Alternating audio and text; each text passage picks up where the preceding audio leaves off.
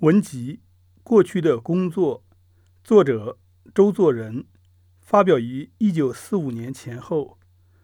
读书人李荣宝，录制于二零二零年十一月四日。第七篇：读书疑，怀疑的疑。读书疑，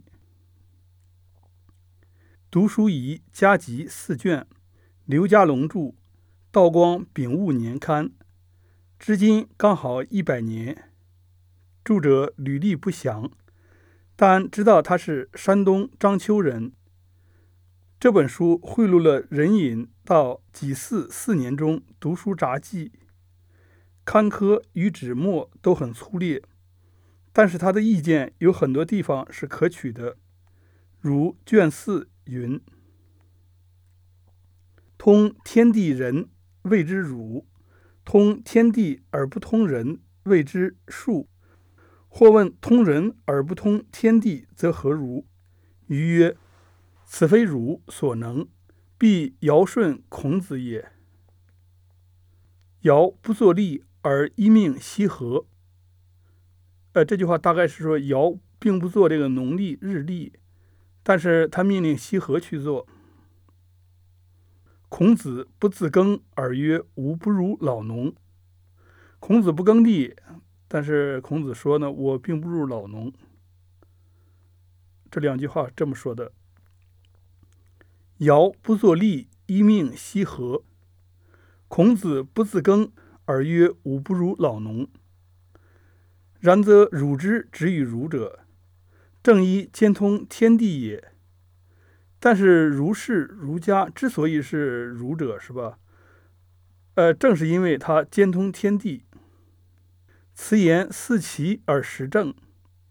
兼通天地未必有害，未必有害，但是可能有一定的限制。但总之，或以此故，而于人事未能尽心力，便是缺点。从来儒者所学，大抵只是未臣之事。这是做臣子的事。所谓内圣外王，不过是一句口头禅。内圣外王，所谓内圣外王，不过是一句口头禅。即科举制度确立，经书与实文表里相符而行，于是学问与教育更是混乱了。卷四云：孔子雅言。诗书之礼而已。易则三代以前之书，春秋则三代之末所用，故皆缓之也。是说易在三代之前的书，春秋是三代之后所用的书，所以都应该缓一缓，放一放，不是很着急的东西。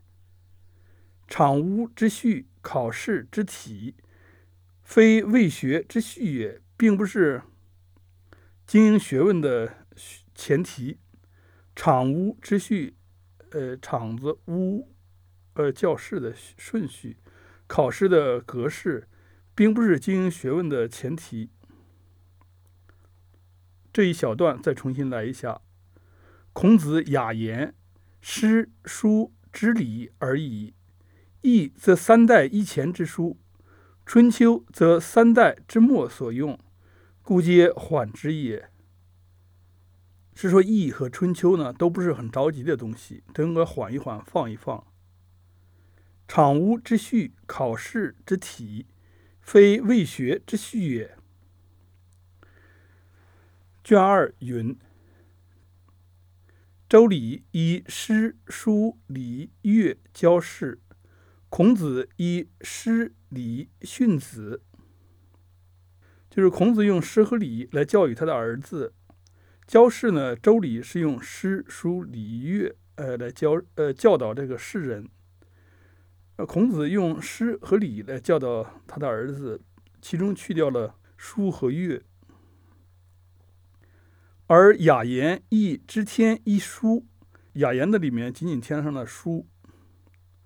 程子曰：“大学，入德之门。”程子是说，大学是品德之门。这个品德应该说是成年人的品德。亦为言，童子当读也。诸子作小学，孔人先读大学也。朱熹这个创作了小学，供这个童子、小孩子来学习。恐怕人们先读大学。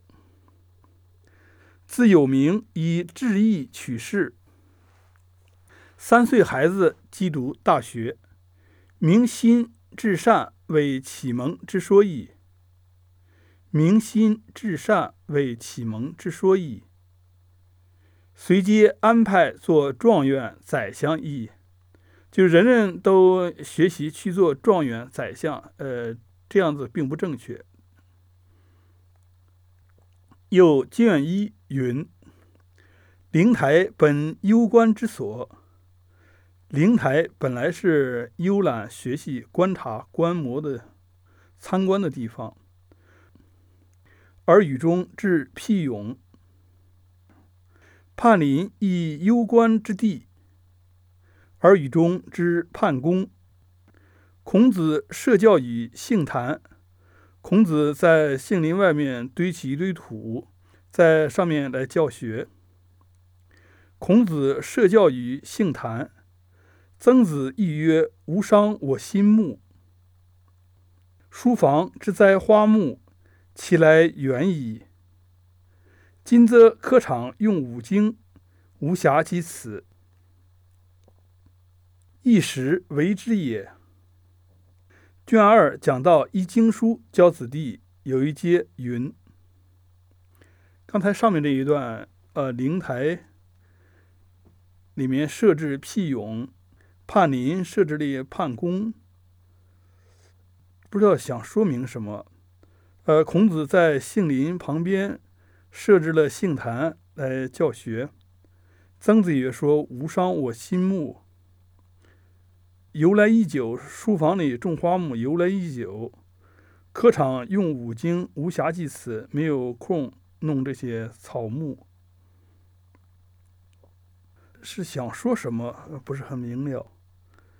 卷二讲到以经书教子弟，有一节云：金圣叹曰：“子弟到十余岁，必不能尽其见引书。”不入使读西厢，则好文而恶色也，就会喜欢文学而厌恶这个女色。或曰：“曲中奏雅，在曲子的末尾，呃，弹奏雅。曲未半，心已荡。曲还没有演奏到一半儿，心思已经跑了。奈何？”不如勤课以诗书，不如努力去学习诗书。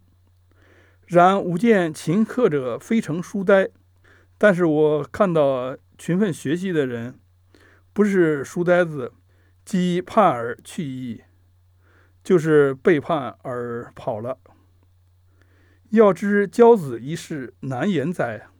要知道教育孩子这种事是很难说的。为身教为上儿，只有亲身以身作则来教导孩子才是最好的。父所教皆正人，然在其所者皆薛巨周也。所以在他的地方，这些人都会是薛巨州那样的人。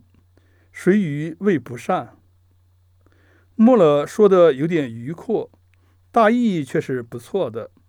他说：“教孩子一事难言，却是老实话。这件事至今也还没有想出好办法。现在只有性教育这一种主张。其实根本源于金圣叹相同，不过有文与实之分而已。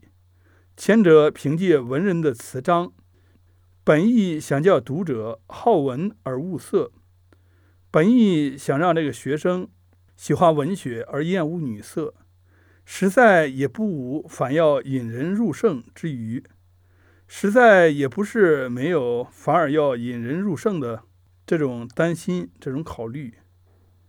后者使用自然而然的事实，说得明白，也可以看得平淡，比较的有效力。刘军对于圣叹的话虽然不能完全赞同。但他觉得子弟或不必逼着他们看西厢，而在成人这却是有用的。如卷四云：“何谓圣人？费解之书，爱之而不读；难行之书，爱之而不读。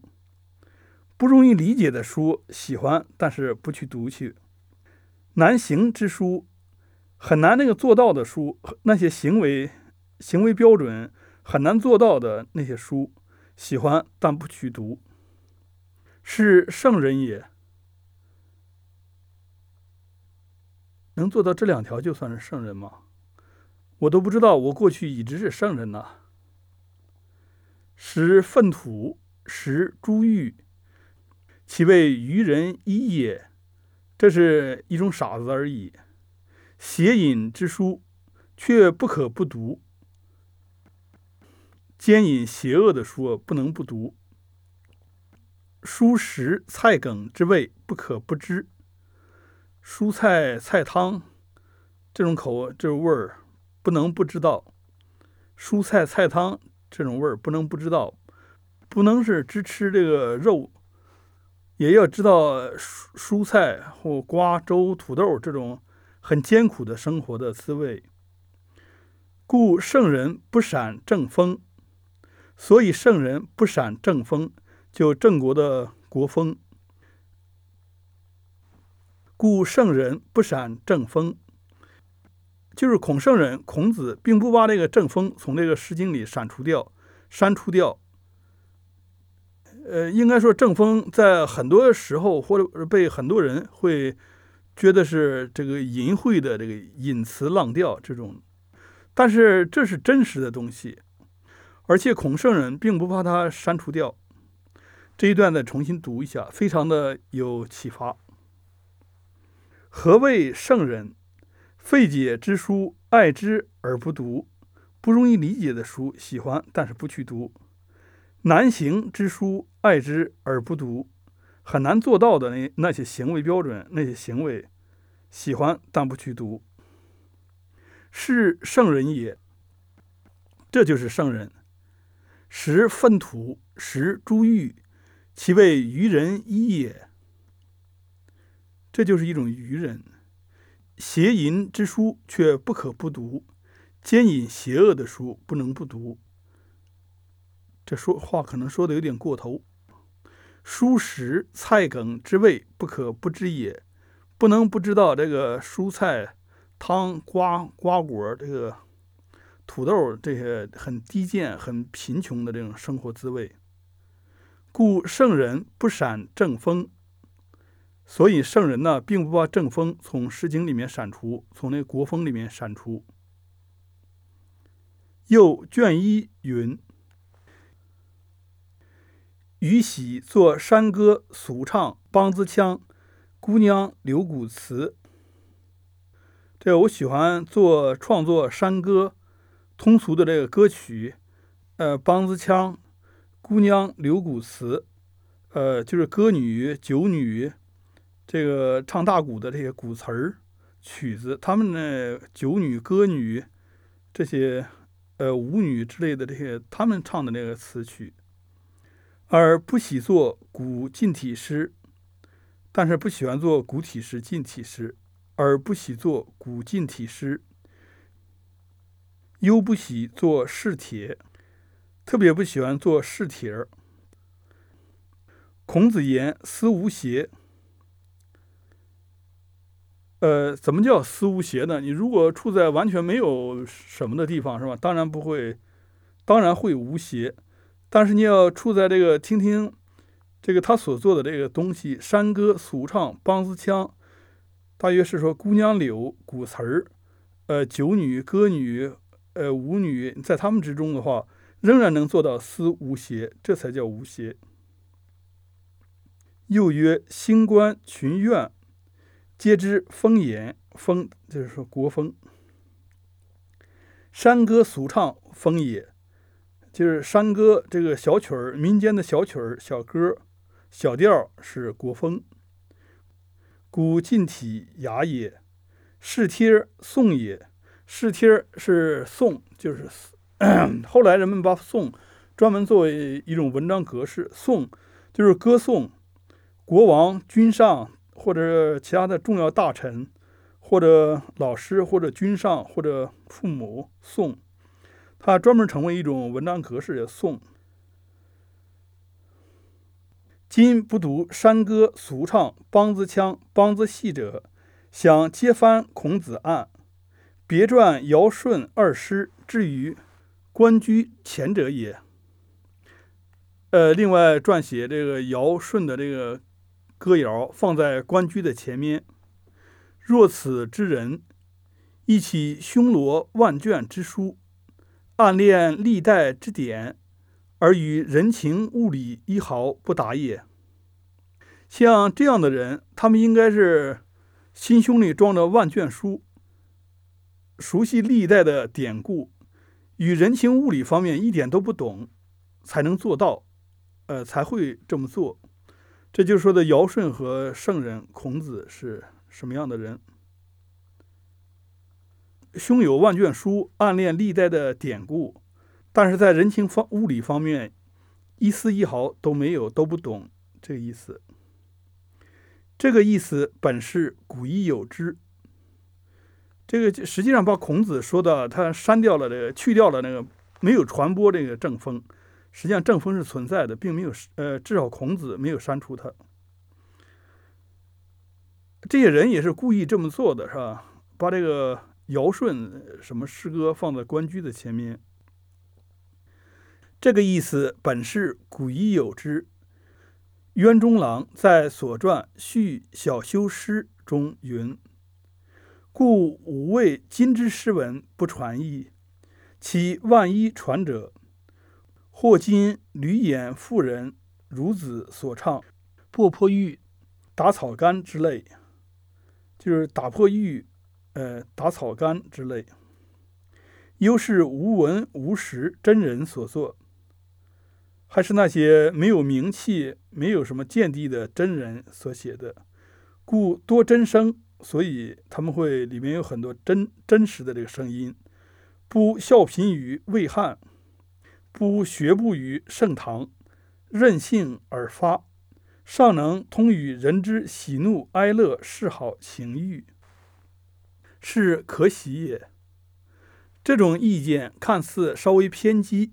其实很有道理，但是世人仍然多做雅颂，绝少有写山歌的，乃是因为真声不容易写，文情不能缺一，文采和感情一样不能缺少，不如甲骨东好仿作。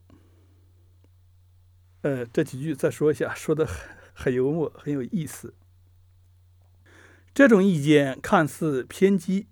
但是很有道理，但是世人仍然多做雅颂，绝少有写山歌的。这是因为真声不容易写，文情不能缺一，文采和感情一样不能缺，不如甲骨东好仿作。卷三有一则云：“杨墨佛老，皆非真邪教也。”杨。大约是说的儒家的杨什么墨墨子佛佛教老老庄道教杨墨佛老皆非真邪教也，有学术之偏而激其甚者也。这是因为他们的学术极为偏门，而且非常尖端，非常走到了极端，就是研究的非常深远。履行曰：“乃命重离绝地天通。地天通不知何人所作。地天通这个显然是一本书了，是吧？某个著作。地天通不知何人所作，不知成书几卷，不知道这本书有几卷。乃千古邪教之祖，其书虽不传，他的书没有传下来，中间那个遗失了，毁了。”以其字意揣之，待今之音质文，功过格也。从字面意思来这个揣测的话，大概就等同于今天的阴质文。阴就是阴间鬼神的意思，阴质文。功过格，功过就是功劳，格大概是说的评分标准吧。功过格也。尧舜与地天通，则尽绝之。这个尧舜尽绝地天通，应该是这个意思。那我们说，从这个尧舜时期就已经有地天通了吗？呃，这个确切是什么，还没有见过。今之富民与殷志文功过格，则刻之传之。现在的富人，呃，这个刻板传播这个殷志文和功过格。这个地天通和这个确切是什么？殷志文和功过格可以猜想。但地天通这个意思可能是想与后面的阴质文是类似的这个意意思，可谓贤于尧舜矣，可以说是比尧舜更鲜明。按《尚书》注云，呃，《尚书》的其中的注说到了，使民神不扰，歌得其序，是谓绝地天通。这个绝地天通是说的开天辟地的意思吗？就是把天地分开。按尚书注云：“使民神不扰，歌得其序，是谓绝地天通。”这就是所谓的隔绝天地，就是开天辟地，把这个天地分开的意思。呃，确切呃并不知道。今谓是邪教经典，似无典据。为其排斥殷志文、功过格的意见，我极为赞同。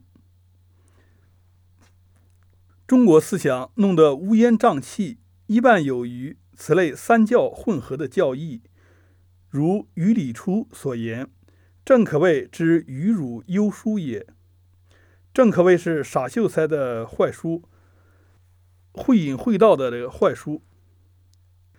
殷志文、功过格和绝地天通，这个不一定是会隐会道啊，反正它是一种坏书。刘军深恶富民之传科邪教之书，这个刘先生非常厌恶这个富人呢传播邪教、传播刻印这个邪教的书。不知儒生的关系更大，却没有说这个儒生在其中有更大的牵连。近代秀才几乎无不兼道士，会定语尚不能免，会定语还不能避免。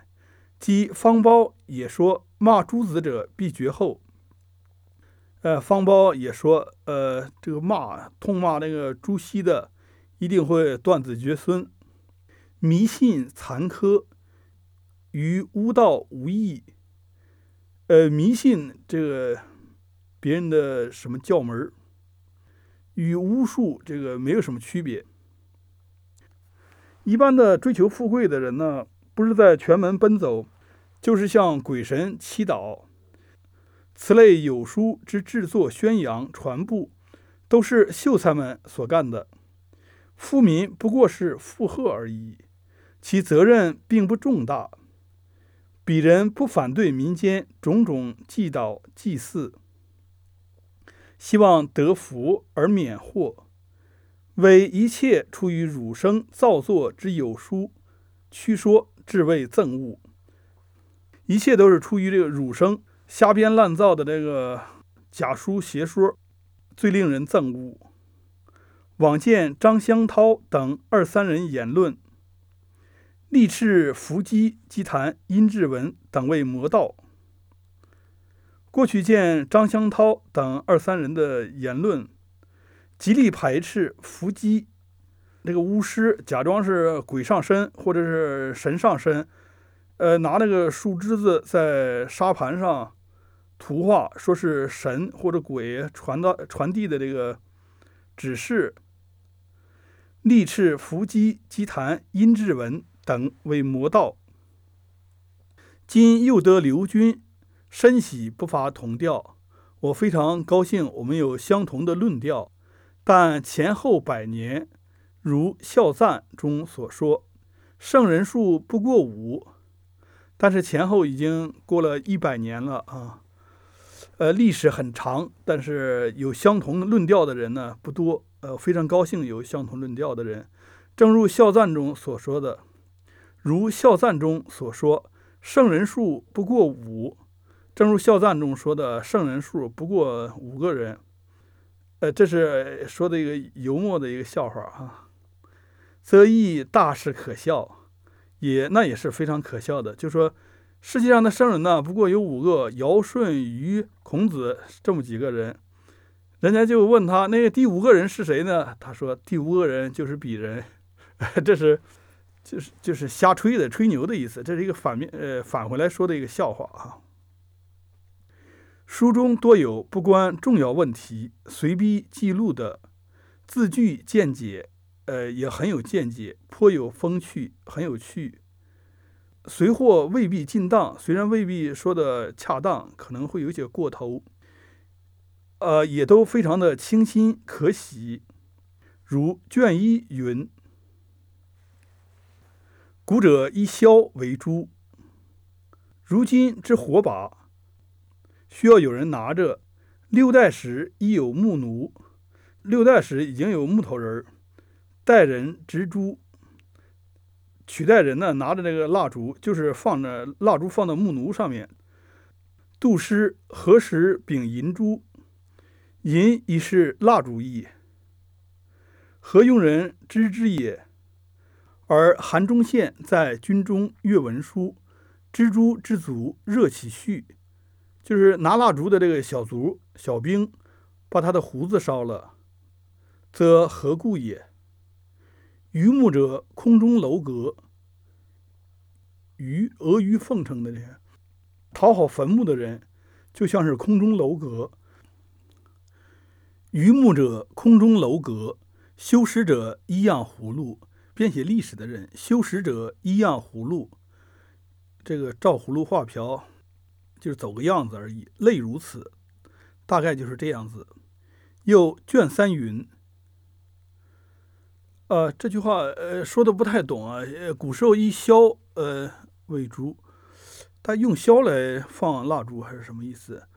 呃，有一段时间需要历史上有一段时间有人需要有人来拿着蜡烛这样来阅读或者写字。后来发明了那个这个故事，不知道想说什么。后来军中呢有个支蜡烛的小兵，把这个将军的胡子烧了。这和这个渔牧者空中楼阁，修史者一样葫芦，这也不知道有什么关联啊。又卷三云：古人祭祀纳金事情。古人祭祀的时候献上金子，来表示自己真诚的感情。唐明皇东风金不足用，东风大概是。东西的东，封封赏的封。呃，东风大概是什么祭祀？祭祀什么东西？唐明皇说：“唐玄宗，唐明皇东风今不足用。”张说：“请以楚代之。”楚是一个木，一个折。张说：“请以楚代之。”此纸钱之始也。这就是纸钱的开始，最早的纸钱。吾古人反间七十，诗云：“归路指前锋，可谓去矣。”若具备用纸钱之考证，则呆矣；如果把它作为纸钱这样的考证，那就是很很傻了。又云：“聊斋者，不得地之人，故作唱本以与人耳。”说《聊斋》这本书呢，不过是。没有考上秀才、举人这些人呢，故作唱本儿，就过做的歌词儿是吧？来娱乐人们的。后人尊之太过，就是其后的人说他说鬼、说仙、说狐狸是吧？太过尊重他了，反失其实意，反而失去了他真实的意义。即如其首篇《考成黄》云。就如这个《聊斋》中的第一篇《考城隍》所说：“堂上十余官，微识官状庙。只认识官状庙。他是说关云长了吗？关壮庙，这个也没有听说过这种说法。才这个意思，大概是说关云长。堂上十余官，微时关壮庙。夫红莲长须者，戏台之壮庙耳。就是红脸长须是戏台上的壮庙。其本来面目亦如此乎？他们本来的面目是这样吗？乡人入朝堂，被千官皆忠臣。问何以知之？曰：奸臣皆满脸抹粉也。乡人呃，有一天进了朝廷。看到很多官员说这些官员都是忠臣，问他怎么知道这些人是忠臣呢？他说奸臣都是白脸儿，脸上涂的满脸的都涂的粉。这就说这个乡人所受到的教育，所见过的东西，都是戏剧中的这个白脸儿，白脸儿奸臣。曹操是白脸奸臣。《聊斋》之言与此何异？呃，《聊斋》里面说的话和这个有什么区别呢？又如有心为善，善意不赏，其复成说话乎？此处批评朴君，就是批评那个作者蒲松龄，似乎太认真，但亦言之成理。古语云：“先知不见重于故乡。”就是先知先觉这些大聪明人，在他的家乡并不受到器重，并不受到承认尊重。《聊斋》孔乙难免此例。这个《聊斋》的作者应该也是这样子，在他的家乡不受到尊重。若武松之在清河，张飞之在涿州，则又是别一例。说他们是恰恰相反的例子。盖英雄豪杰，微从唱本中钻出来的，乃为群众所拥戴。这个意思就是说，唱本中钻出来的英雄豪杰，常常为群众所拥戴。放翁诗云：“身后是非谁管得？满村尽唱蔡中郎。”就是他的反面。这个蔡中郎大概是说的这个《水浒》上的那个呃蔡中郎，那个这个这一个贪官赃官。颜路请子之车，就是颜回死了，他的父亲颜路没有钱，没有钱来埋葬这个颜回，就是请求把孔子的车卖掉，来这个进行他的葬礼。颜路请子之车，是时孔子之年七十二矣。这时候孔子已经七十二岁了，是孔颜老而贫也。呃，这说明了这个孔子颜回这又老又穷，老了的时候还是非常贫穷。孟子后丧遇前丧，孟子在后多多少年之后，他的这个葬礼比前面的葬礼更隆重，是老而富也。这个虽然很老了，但是非常富有。其故何也？是什么缘故呢？春秋之君不养士。故正有轻锦，轻布衣服，不知道是什么意思。赐学校废也。战国之国争养客，战国的时候各国争着这个养门客、清客，故鸡鸣狗盗之事皆上客也。所以那些会学公鸡叫、这冒充天亮、会钻狗洞去打开城门的这些，都是。座上客，士鸡士士，士这个都是巫术或者壮士，亦只为小官，而所任即服使之职，就是记事、这个长史之类的这种官，但做文章而已，只是写写文章、记记事。故孔子主言仇游。而起告哀公曰：“尊贤不惑，尊重贤人不迷惑；敬大臣乃不炫，尊敬大臣，呃就不会眼花。客则直达于君，而受虚之焉。故孟子管与薛公。孟子在薛公节馆建立自己的学馆，又管与上公，又在上公建立自己的学馆。窃为客卿而出调也。这出调是什么意思？是则春秋无客，所以说春秋无客，战国无士矣。这士和客确切有什么区别？古之人君不甚贵，臣不甚贱，故不分流品。这个不分三教九流，呃，三品五品不分那个品，不分流，故不分流品。春秋尚然。至战国，则君骄臣谄。到战国的时候，君王更加骄横，臣子更加谄媚。臣不敢任事，亦不能任事，而有才者皆为客矣。此书院之高火，所以廉。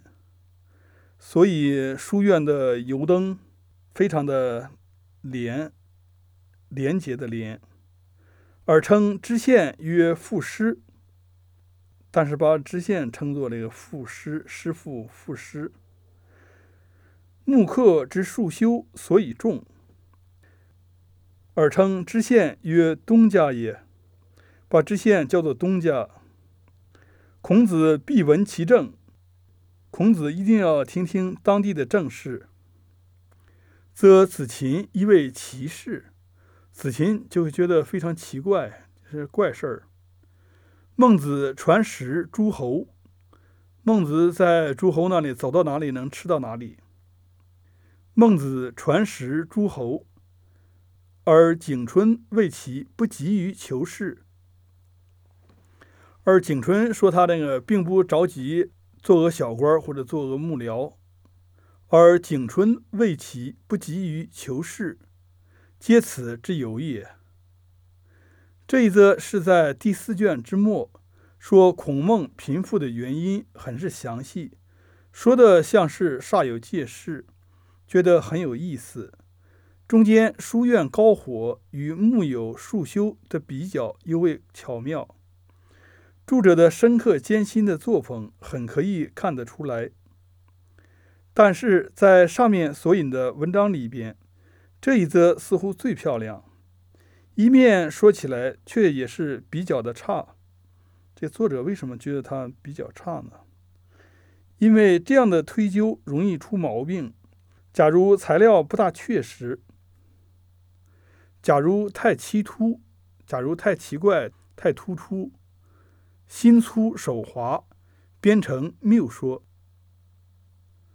我们这里引了来看他怎么说。并不一定要学他说，重要的还是在前面的那几节，其特点在通达人情物理，总是平实无弊。乙酉年五月二十五日，本节结束。